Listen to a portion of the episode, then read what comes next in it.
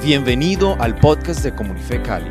Nuestro deseo es que este mensaje te inspire a conectarte con Dios y ser agente de transformación en tu entorno. Hoy quiero compartir un tema que el Señor puso en mi corazón y lo he llamado equipos imparables. Diga conmigo, equipos imparables. Equipos imparables. La cita bíblica que Dios me dio para que enmarca esta enseñanza está en Primera de Crónicas 19, 12. Quiero animarte que lo leas conmigo, si lo están proyectando. Primera de Crónicas. Vamos a leer este primero. Primera de Crónicas. Ya vamos a Primera de Samuel. Primera de Crónicas 19 del 12 al 13. Dice, si los arameos son demasiado fuertes para mí, entonces ven en mi ayuda. Le dijo Joab a su hermano, si los amonitas son demasiado fuertes para ti, te ayudaré. Sé valiente, luchemos con valor por nuestro, por nuestro pueblo y por las ciudades de nuestro Dios y se haga la voluntad del Señor. Bueno, vamos a orar. Padre, gracias te damos Dios por esta mañana.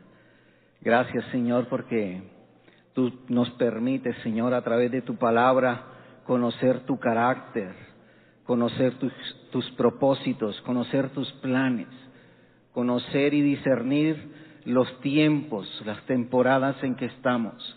Pero también a través de tu palabra, Señor, tú nos posicionas, nos alineas, nos inspiras, nos empoderas, Señor, para caminar en lo que tú nos has llamado a caminar. Te pido, Dios, que me des la gracia y la habilidad, Señor, para dar tu mensaje. Te lo pido en el nombre de Jesús. Amén y amén.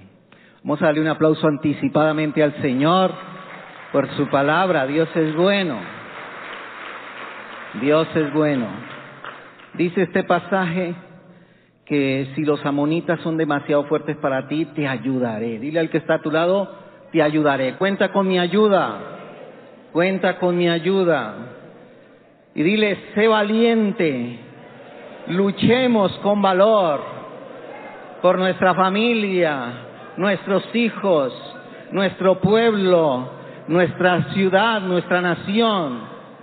Y que se haga la voluntad del Señor, que así como es en el cielo, sea aquí en la tierra, en el nombre de Jesús.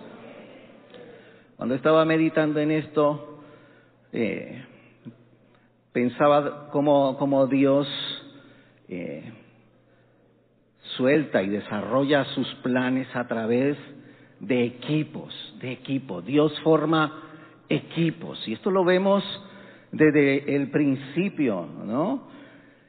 Y la Biblia registra cantidad de equipos. Vemos a Moisés y Aarón que Dios los usó para libertar su pueblo, Josué y Caleb, David, Jonatán, Elías y Eliseo, Bernabé y Pablo, Pablo y, y Timoteo. Y Dios usa equipos, personas para que formen equipos. Aún Jesús mismo cuando Él vino formó un equipo, trajo o escogió doce personas y aún él, ese equipo aún llamó a otros a ser parte de equipos para penetrar las tinieblas cuando reunió a los setenta y los formó y los envió de dos en dos y dice que el Señor vio a Satanás caer. Creo que Dios nos está llevando a ser cada vez más consciente de del poder que hay en trabajar en equipo. ¿Sí está aquí conmigo? Creo que, que, que tenemos nosotros, o que está bien formar grupos donde nos relacionamos, donde nos reunimos por, porque Dios ha puesto algo en común, pero creo que Dios nos está llevando a fortalecer los equipos, a fortalecer equipos. Un equipo es aquel que está el uno por el otro. Es cuando tenemos un, no solamente nos reúne algo en común, sino que queremos avanzar y sacar adelante el plan y el propósito de Dios. Un equipo, en un equipo se necesita que cada uno desarrolle activamente sus habilidades, como dice en Efesios, que cada uno eh, unidos entre sí por las coyunturas según la actividad propia de cada miembro, recibe su crecimiento. ¿Sí está ahí conmigo? Entonces creo que Dios está fortaleciéndonos como equipo. Dios mismo es un equipo, Él es Padre, Hijo, Él es Espíritu Santo. Dios cuando creó a Adán dijo Él, no es bueno que el hombre esté solo, le voy a hacer ayuda idónea, aún la familia misma es un equipo. Yo hago equipo con mi esposa, con mis hijos, somos un equipo. ¿Sí está aquí conmigo? Así que Dios nos está llamando a fortalecernos como equipo. Aún la iglesia misma, como Dios la diseñó, es un equipo. Dice que Dios mismo estableció apóstoles, profetas, evangelistas, pastores y maestros con una misión a fin de perfeccionar a los santos para la obra del ministerio. La iglesia, el cuerpo de Cristo en sí es un equipo. Nosotros aquí como iglesia estamos en varios equipos. ¿Dónde está el equipo de servidores? ¿Dónde están los servidores? Vamos a darle un aplauso a nuestro equipo de servidores que cada domingo están allí sirviendo, poniendo de su tiempo, sembrando de su tiempo. Está el equipo de alabanza. ¿Dónde están los de alabanza? Ahí están los de intercesión, de oración, los de Conéctate, los maestros de IMES, los líderes, ¿dónde están los líderes? El equipo de liderazgo de la iglesia. Amén, desen un aplauso a todos estos equipos. Tenemos un equipo de pastores, el equipo de audio y video, de comunicaciones. Y creo que Dios nos está, cuando el Señor me dio esta, esta, esta enseñanza, estaba hablándome de estos equipos, de cómo el Señor está fortaleciendo estos equipos para alcanzar, para avanzar, porque estamos en una temporada de expansión. Vamos entonces ahora sí a, al tema. Primera de Samuel, vamos a leer eh, varios pasajes. Yo te voy guiando porque este estudio está basado en Samuel capítulo 13 y capítulo 14. Es una historia fascinante. A mí me gustan mucho las historias bíblicas. Así que prepárese, hermano, para esta historia fascinante. El contexto es la guerra contra los filisteos. El pueblo de Israel se enfrenta a una guerra contra los filisteos. Saúl es el rey, él ha sido escogido, ungido como rey. El pueblo lo nombró, quería tener un rey. Dios separó a este hombre para que fuera el rey de Israel. Tenía todas las capacidades, tenía todos los dones, tenía las, era un hombre estratega, tenía mucho conocimiento, aún físicamente, físicamente era un hombre esbelto, alto, tenía pinta de rey, todos, todos, nadie dudaba de que él podría ser el rey de Israel. Lógicamente también tenía debilidades, pero aún las debilidades nuestras no son un problema para que podamos ser usados por Dios. Dios aún dice en su palabra que en nuestras debilidades Dios se hace qué? Fuerte. Tenía debilidades como todos, pero eso no es una excusa para no cumplir el propósito y el plan de Dios en nuestra vida porque en nuestras imperfecciones, y lo digo aún por experiencia propia, en nuestras imperfecciones, Dios se hace fuerte, Dios se levanta, Dios nos usa, Dios nos cambia, Dios nos transforma. ¿Sí o no? Entonces Saúl era el responsable de la seguridad nacional y hay este enfrentamiento, se van a aproximar para una guerra. Y vamos aquí a ver en Primera de Samuel capítulo 14 cómo era el ejército de Israel. Y Primera de Samuel 14 del 1 al 2 dice Saúl tenía 30 años cuando subió al trono y reinó durante 42. Saúl eligió 13. Gracias. Corrijan allí. Primera de Samuel 13. ¿Sí? Saúl eligió a tres mil soldados. Estoy en la nueva traducción viviente. ¿Sí es 13? No, es 14. ¿Sí? ¿13? Ok. Esa es mi, mi presentación. Dice, Saúl eligió a tres mil soldados selectos del ejército de Israel y mandó a los demás hombres a casa. Llevó consigo a dos mil de los hombres escogidos a Micmas y a la zona montañosa de Betel. Los otros mil fueron con Jonatán, el hijo de Saúl, a Gibeá, en la tierra de Benjamín. Cuando Saúl ve que va a enfrentar el pueblo de Filisteo, él escoge tres mil hombres para pelear y divide esos tres mil hombres. Dice dos mil se van conmigo y mil se van con Jonatán, que es su hijo. Y les da una, una dirección hacia dónde deben ir cada uno de ellos. Ahora miremos cuál es el armamento que tiene el ejército de los, del pueblo de Israel. Eso está en Primera de Samuel 13, 19. Ahí describe el armamento que tenía el pueblo de Israel. Y dice, no había herreros en la tierra de Israel en esos días. Los filisteos no le permitían por miedo a que forjaran espadas y lanzas para los hebreos. Entonces, cada vez que los israelitas necesitaban afilar sus rejas de arado, picos, hachas y hoces, tenían que llevarlos a un herrero filisteo. ¿Estás viendo esto? Saúl tiene un ejército de tres mil hombres, pero los filisteos, que era el pueblo enemigo, estratégicamente todos los herreros solamente podían trabajar para los filisteos. O sea, no permitían que hubieran herreros en el pueblo de Israel. ¿Sí lo está viendo? El enemigo no quería que ellos fabricaran armas.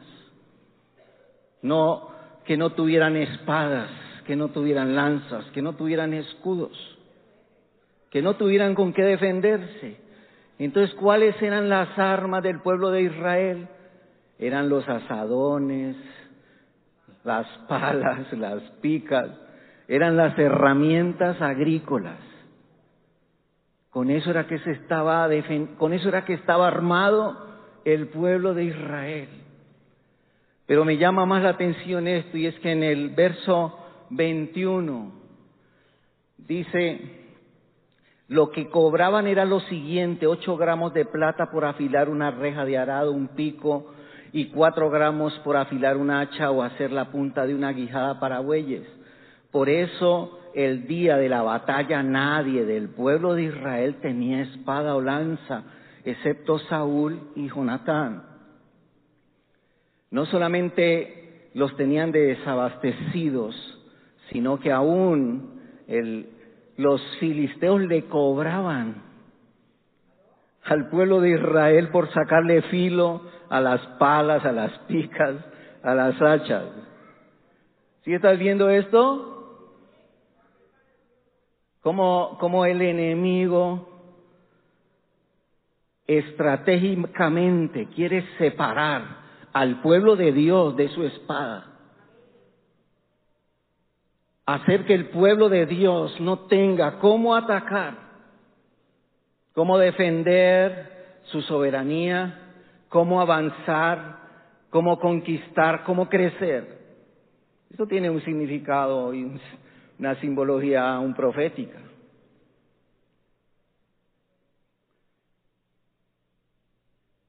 Creo que espiritualmente, en términos espirituales, el enemigo quiere desarmarnos.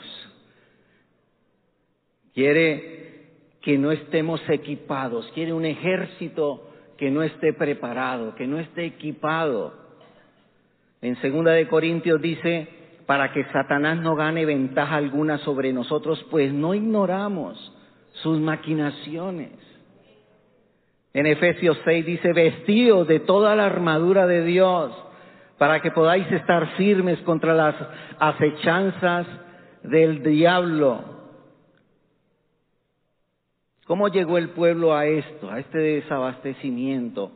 Bueno, eso fue poco a poco, paulativamente, hasta que el pueblo filisteo empezó a proveerse de herreros, aprovecharon la edad del hierro y construyeron todo este armamento.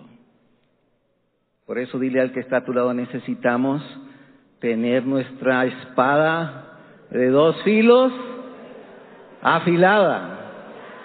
¿Sí o no? Amén, la palabra de Dios. Ahora vamos a mirar aquí en el capítulo 3, en el verso 5, el ejército de los filisteos. ¿Cómo era el ejército de los filisteos? Ya aquí nos describe cómo era el, ejército de Israel, tres mil hombres que estaban armados con palas, picos y hachas. Pero dice aquí en este capítulo, en el verso 5, y sucedió, y así sucedió, los filisteos se reunieron para atacar a los israelitas. Llegaron treinta mil carros de guerra, seis mil soldados de caballería y un ejército que ni siquiera se podía contar. Todos ellos acamparon en Minmax, al este de Bet Aben. ¿Estás viendo cómo estaban los filisteos armados hasta los dientes, treinta mil carros, eso hoy en día podemos hablar de tanques de guerra, seis mil hombres a caballo, eran las tropas de asalto, todos armados con espadas, escudos, lanzas sobre caballos. Un caballo supera en agilidad, resistencia, eh, fortaleza a un hombre. Estaban por encima del pueblo de Israel. ¿Y qué sucedió con esto? En el verso 13 siguiente, en el verso 6, dice, los hombres de Israel vieron el gran aprieto en el que se encontraban y como estaban fuertemente presionados por el enemigo, trataron de esconderse en cuevas, matorrales, rocas, hoyos y cisternas. Cuando aparecen y ellos ven todo este ejército con toda esta tecnología que ellos tenían en el momento. Y viéndose así, ¿qué hizo, qué hizo este ejército? Se fueron a qué? A esconderse. Se fueron a esconder, les dio miedo y se escondieron debajo de las peñas, en cuevas, en matorrales no tenían cómo hacerle frente. En el verso 7 dice, algunos cruzaron el río Jordán y escaparon a la tierra de Gad y de Galaad. Otros se fueron. Un grupo se escondió y otros desertaron. Otros se fueron de ahí. De hecho, pasaron al otro lado, hacia el terreno de los filisteos y terminaron ellos siendo siervos de los filisteos. Y Saúl, en el verso 2, Dice, mientras tanto Saúl y sus seiscientos hombres acamparon en las afueras de Gibea alrededor del árbol de granadas de Migrón. El, ejército, los tres mil hombres, al ver cómo, cómo avanzaba los filisteos y cómo los superaba en tecnología, terminó dividiéndose. Terminó dividiéndose el pueblo, el ejército en tres en los que se escondieron, en los que desertaron y en los seiscientos hombres que finalmente quedaron con Saúl. El enemigo, cuando leía esto, el enemigo quiere eh, dividir el pueblo de Dios. ¿Sí o no? Quitarnos la dirección, quitarnos la paz, aterrorizarnos y hoy, hoy vemos cuántas cosas, ¿no? La economía, la política, la educación, tantas cosas, la maldad, la cultura, las ideologías, que hace que a veces la gente diga, bueno, ¿y qué hacemos con todo esto? Esto parece superior a nosotros. Esto no hay forma de cómo podemos nosotros hacerle frente. Y unos prefieren esconderse, otros más bien sentarse y otros simplemente quedan allí desorientados. Y eso es lo que le pasó al pueblo de Dios. Los filisteos aprovecharon la falta de un liderazgo para dividir el ejército de Saúl. Hubo fallas en el liderazgo para mantener unido el ejército. Y el enemigo usó esto para dividirlos. El enemigo se puede aprovechar aún de nuestras falencias para dividirnos. Creo que el Señor nos está llamando a cerrar filas, ¿sí o no? Como ejército de Dios. Dios nos está llamando a caminar como un equipo,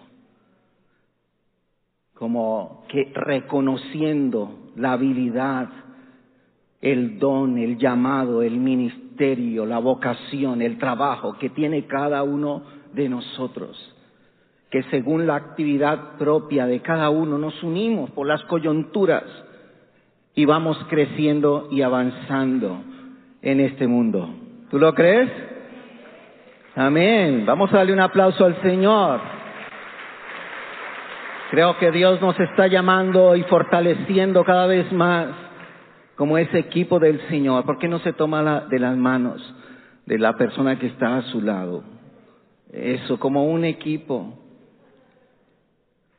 No solamente somos un, grupo de personas que nos reunimos cada domingo o que vamos a un grupo de conexión, sino que la persona que está a tu lado también tiene un llamado, tiene una vocación, tiene unos dones, tiene unos talentos, hay una actividad que Dios puso en el corazón de esa persona y necesitamos caminar juntos como un ejército, cada uno pegado al otro, así como leíamos ahora en Primera de Crónicas, ayudándonos. Si necesitas de mí, yo te voy a ayudar. Si yo necesito de ti, tú me vas a ayudar. Pero juntos vamos a levantarnos como un equipo para fortalecernos, para cumplir el propósito y el llamado de Dios. ¿Sí o no? No se suelte. Sigamos unidos como una gran red como una gran red. En, el Nuevo Testamento aparecen estos pescadores, dice, lavando las redes, remendando redes. Porque cuando una red se usa una y otra vez, esa, esa fricción constante del agua, de los peces, rompe la red Y también aún los peces por tratar de escapar de esa red sangran, se quedan sus aletas. Por eso eso se, se ensucian, se llenan de sangre. Y esa sangre se pudre y por eso hay que lavarlas. Porque si se lanza la red así, los pescados perciben la muerte, el olor a muerte, y no entran en la red, huyen de ella. Por eso creo que Dios nos está tejiendo como una gran red, donde permanezcamos unidos, donde el uso, las fricciones del llamado, del ministerio, del servicio a Dios, no permita que se rompan. Y si se rompen, hay que remendarlas. Dígale al que está a su lado, si se rompe, hay que remendarlas. ¿Sí o no?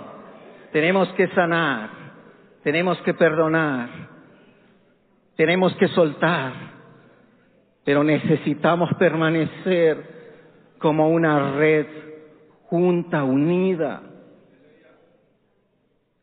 santa, que huela santidad, que huela vida, no a muerte. lavada, una red lavada en la sangre de Cristo, limpios. ¿Sí o no? Padre, en el nombre de Jesús, hoy nos levantamos, Señor, como, como un equipo, Dios, una iglesia unida, santa, limpia, remendada, Señor. Si ha habido fricción, separación, Padre, hoy ponemos todo esto en tus manos. Perdonamos, sanamos, restauramos, enmendamos, restituimos para permanecer juntos. En el nombre de Jesús. Gracias Dios, porque tú eres bueno. Amén. Aleluya. Gracias Dios.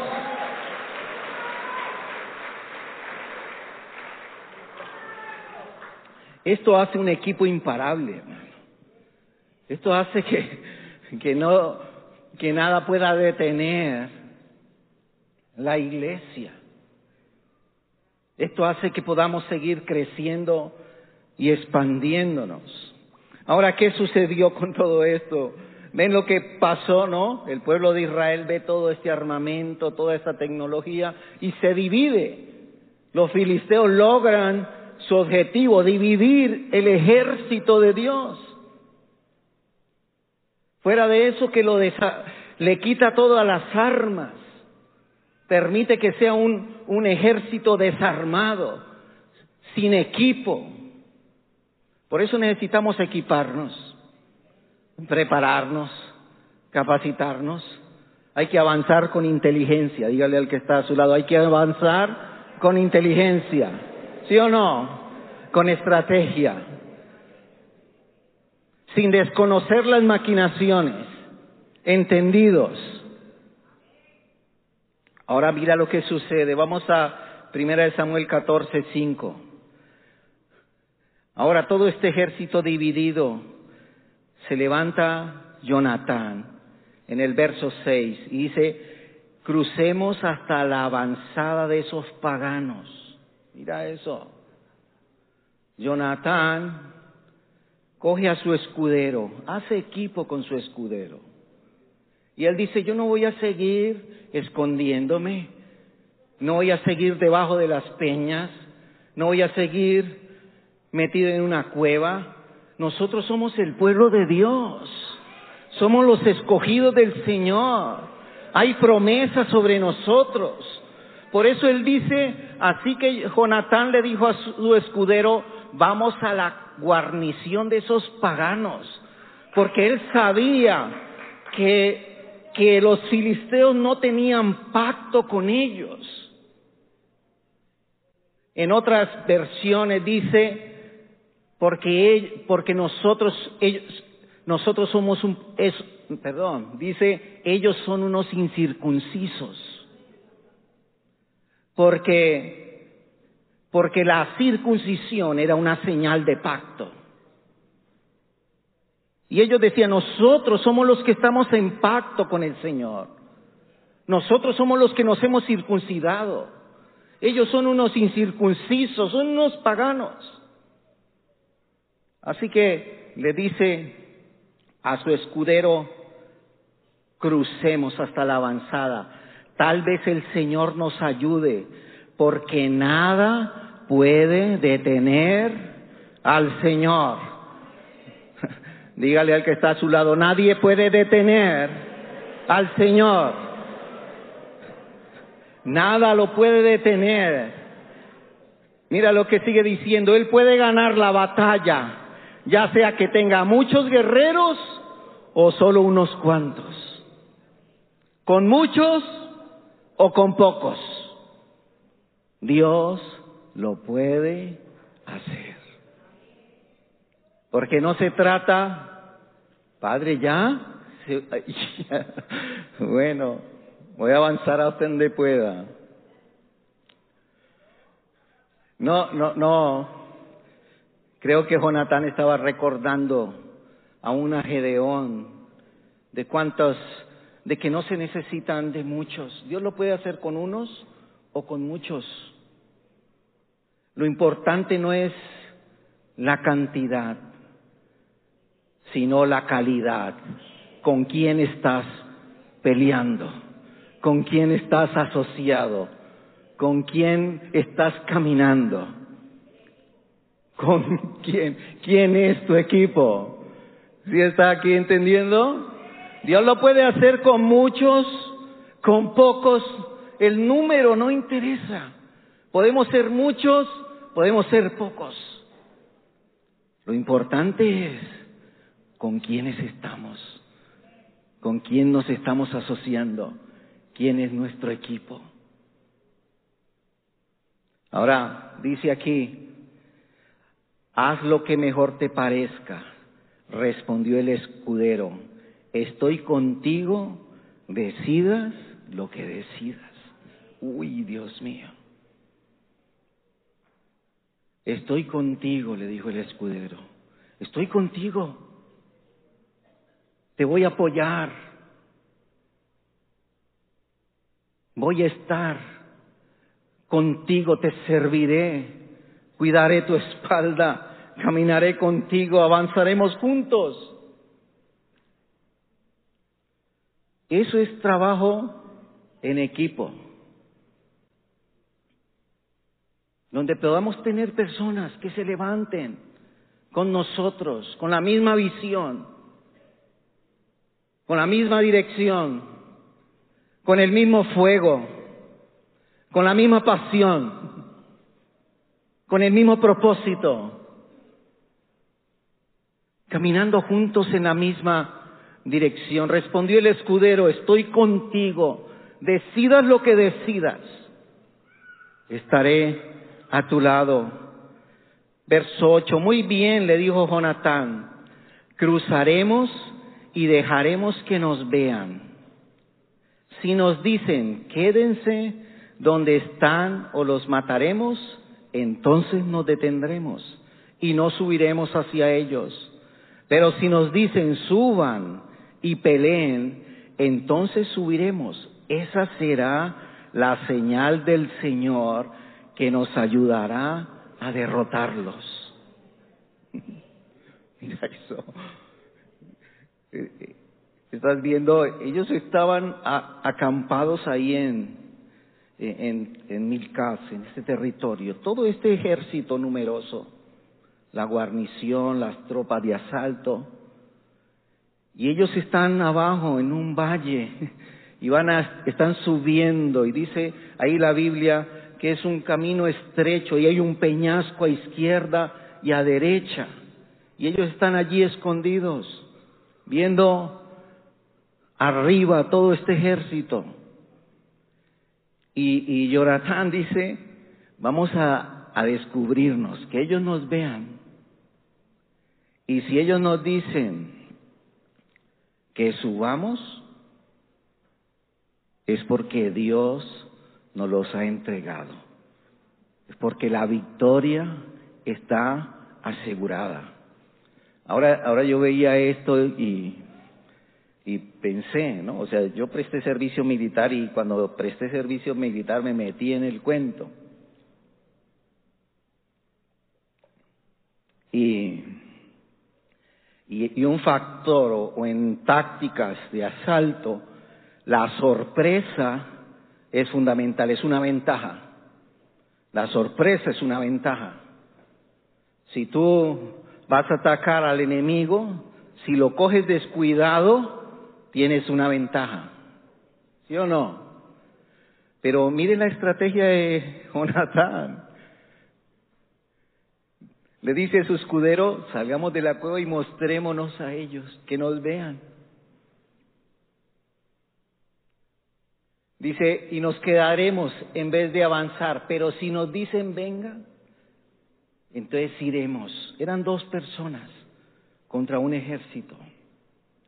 Por eso digo que no necesitamos, o más bien, que aunque no seamos perfectos, el Señor aún en nuestra imperfección nos usa para llevar a cabo sus planes. ¿Sí o no?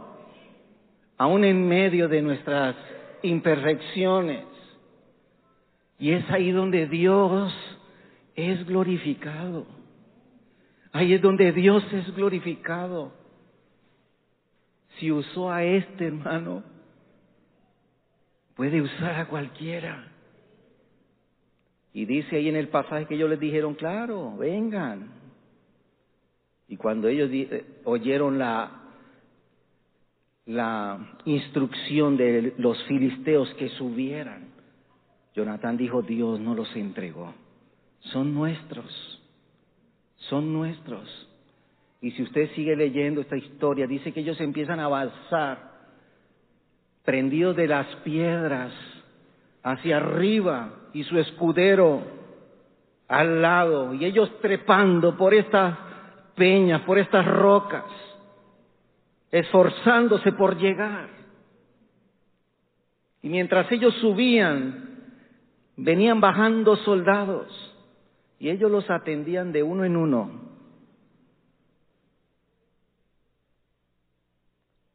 Y cuando llegaron hasta donde estaba el ejército de Dios, empezó a temblar.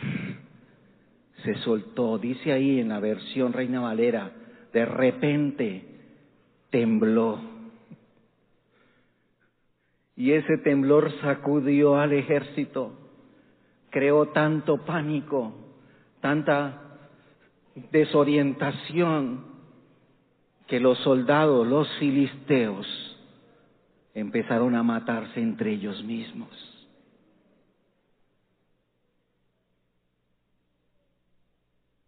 Dos, vencieron un ejército innumerable. ¿Lo estás recibiendo? Tómale nuevamente la mano a los que están a tu lado.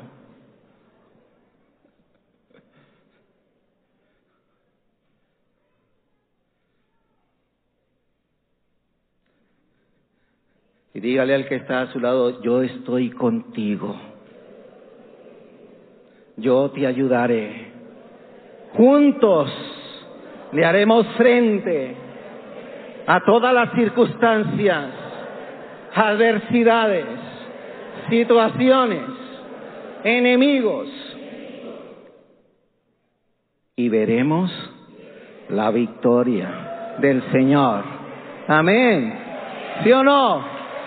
Amén. Juntos.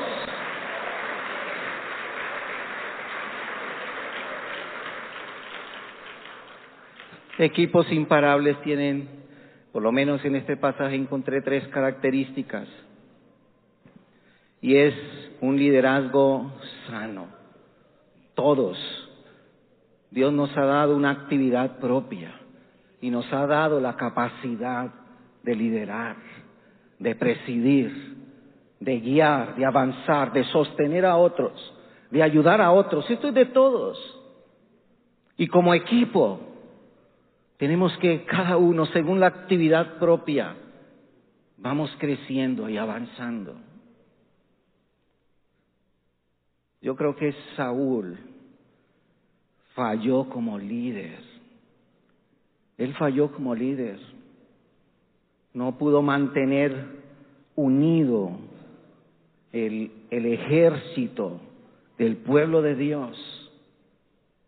Y me llama la atención, porque si usted lee ahí en el capítulo 13, dice que antes de esa batalla, Jonatán fue a la guarnición de los filisteos y los atacó.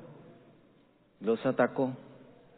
Y cuando regresó Jonatán, entonces Saúl, el rey, hizo tocar trompeta.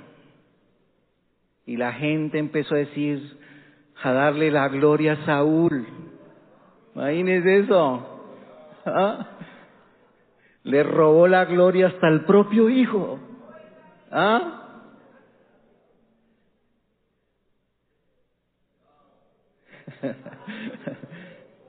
Mira, eso está en el capítulo 13, verso 3 y 4. Dice, Jonatán atacó la guarnición filistea apostada en Geba y esto llegó a oídos de los filisteos. Entonces Saúl mandó que tocara la trompeta por todo el país, pues dijo que se enteren todos los hebreos. Todo Israel se enteró de esta noticia. Saúl ha atacado la guarnición filistea. Así que los israelitas se han hecho odiosos a los filisteos. Mire. El hijo fue y enfrentó y él hizo tocar la trompeta. Y todos empezaron, wow, Saúl atacó. Dios había algo en su corazón, no había un liderazgo sano, era un hombre inseguro, con dolor en su corazón no procesado. con faltantes, con vacíos, que estaba buscando continuamente el reconocimiento, la atención del pueblo a Él, no a Dios. De hecho, si uno lee luego en el capítulo 15, Él terminó haciéndose un monumento de Él mismo, para que la gente lo adorara.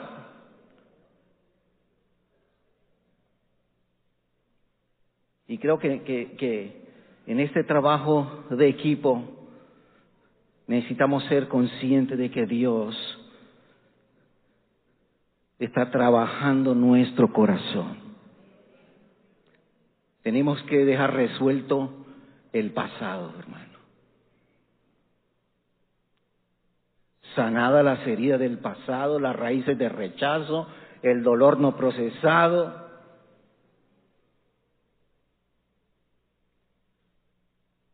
para que podamos nosotros caminar en la libertad como hijos, no como huérfanos, sino como hijos de Dios, como el pueblo escogido de Dios, como los equipos que Dios está formando. ¿Sí o no? Hermano, En 1 Samuel 14, 24 dice, 1 Samuel 14, 24, los israelitas desfallecían de hambre, pues Saúl había puesto al ejército bajo este juramento, maldito el que coma algo antes del anochecer, antes de que pueda vengarme de mis enemigos. Mira eso, en plena guerra. Y le dice a sus soldados, el que coma se muere. Imagínese. Cuando más fortalecido debía estar el pueblo, el ejército. Manipulación, control. ¿Mm? Un liderazgo debe inspirar, no controlar. ¿Sí o no? Y creo que Dios está formándonos como un equipo que inspire a otros a cooperar. ¿Sí o no? Amén. Amados, vamos a ponernos de pie. Luego seguiré en otra oportunidad. Vamos a orar. ¿Cuántos recibieron algo de parte del Señor? Vamos a darle un aplauso al Señor, que Él reciba toda la gloria. Gracias Dios, porque están levantando equipos imparables, Señor. Sanos, un liderazgo sano. Gente de fe, gente que le crea al Señor. Gente que sabe y que conoce a Dios.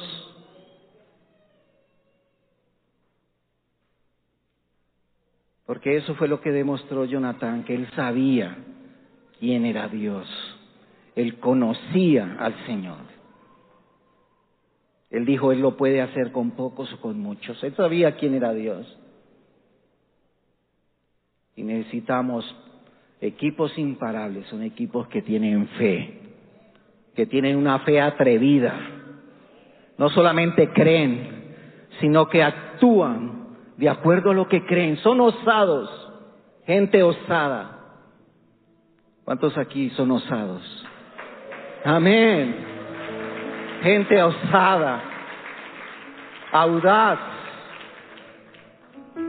porque la fe no tiene límites. ¿Sí o no? Necesitamos creerle al Señor, creerle que Él está con nosotros. Y si Él está con nosotros, ¿quién contra nosotros? Dios es bueno. Padre, gracias Dios. Gracias Dios.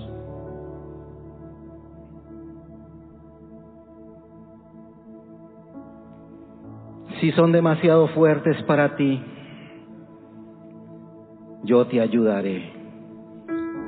Sé valiente. Luchemos con valor por nuestro pueblo y por las ciudades de nuestro Dios.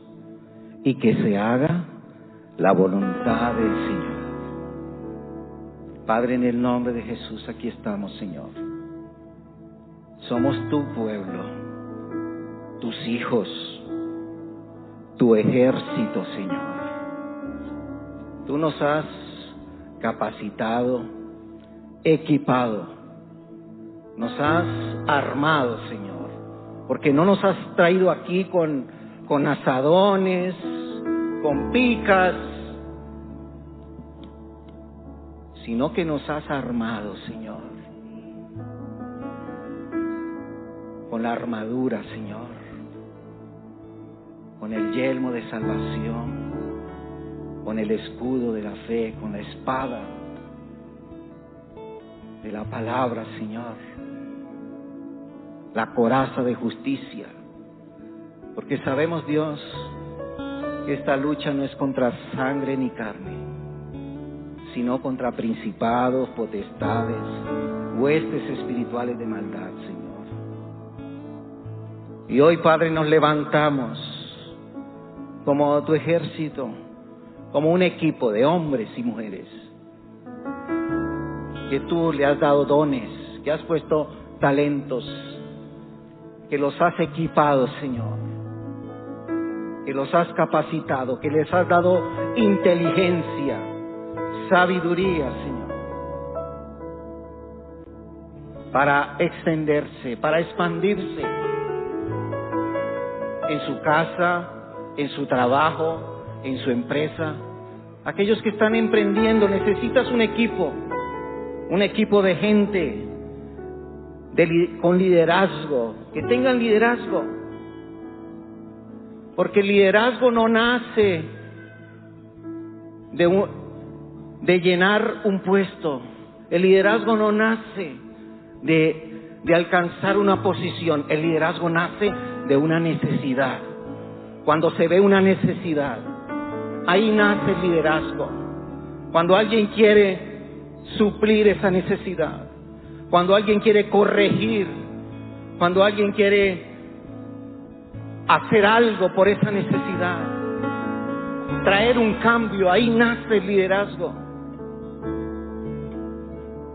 Eso fue lo que hizo Jonathan. Él dio una necesidad.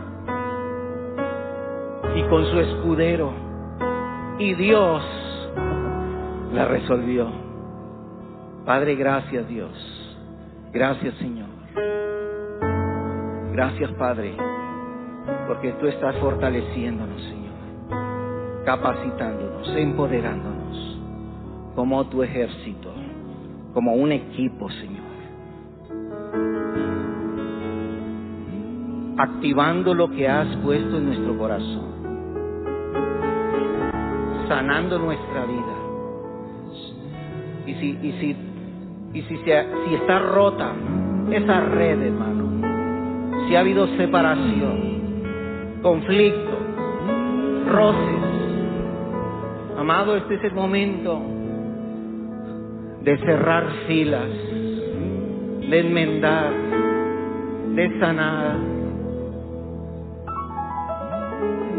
No podemos seguir siendo una red rota. Hay que remendarla.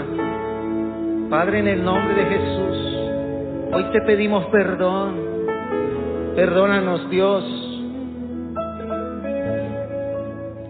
por los celos, por nuestras palabras, por nuestras actitudes, posturas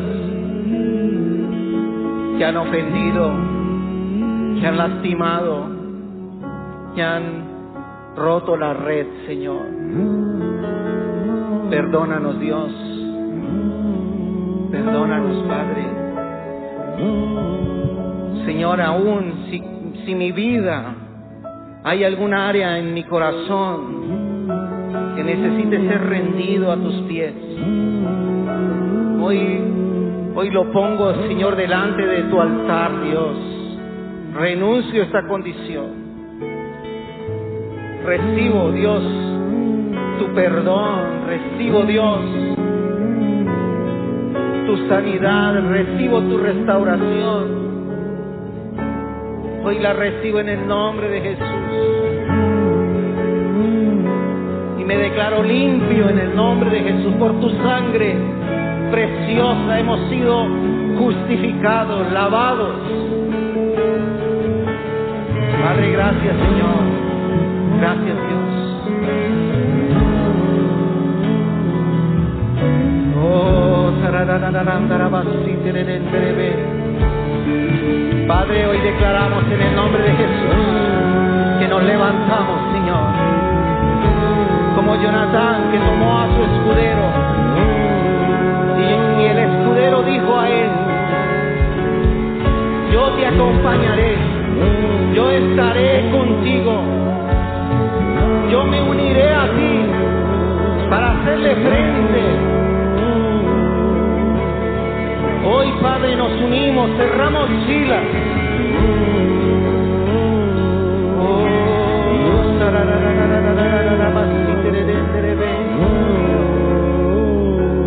Padre, gracias Dios. Hoy recibimos, Señor, esa unción y esa gracia para seguir adelante como tu pueblo, Dios. En el nombre de Jesús, en el nombre de Jesús. Padre, y oramos por todo el cuerpo pastoral, Señor. Por todo el liderazgo de nuestra iglesia. Por todos los líderes, Señor. Aquellos que están en grupos de conexión. Padres espirituales. Coordinadores de área. Por los diferentes ministerios, oración, intercesión, alabanza, audio y video, Señor servidores, maestro de limes. Padre, declaramos en el nombre de Jesús que como equipos crecemos, Dios. Como equipos cumpliremos el propósito, tu llamado. Como equipo, Señor, seguimos creciendo. Como equipo, seguimos avanzando. Como equipo, seguimos conquistando. Como equipo, seguimos haciendo retroceder, Señor, toda oscuridad en el nombre de Jesús. Como equipo, Señor, seguiremos brillando, siendo luz y sal, Señor, en el nombre de Cristo Jesús. Amén. Y amén. Gracias, Señor.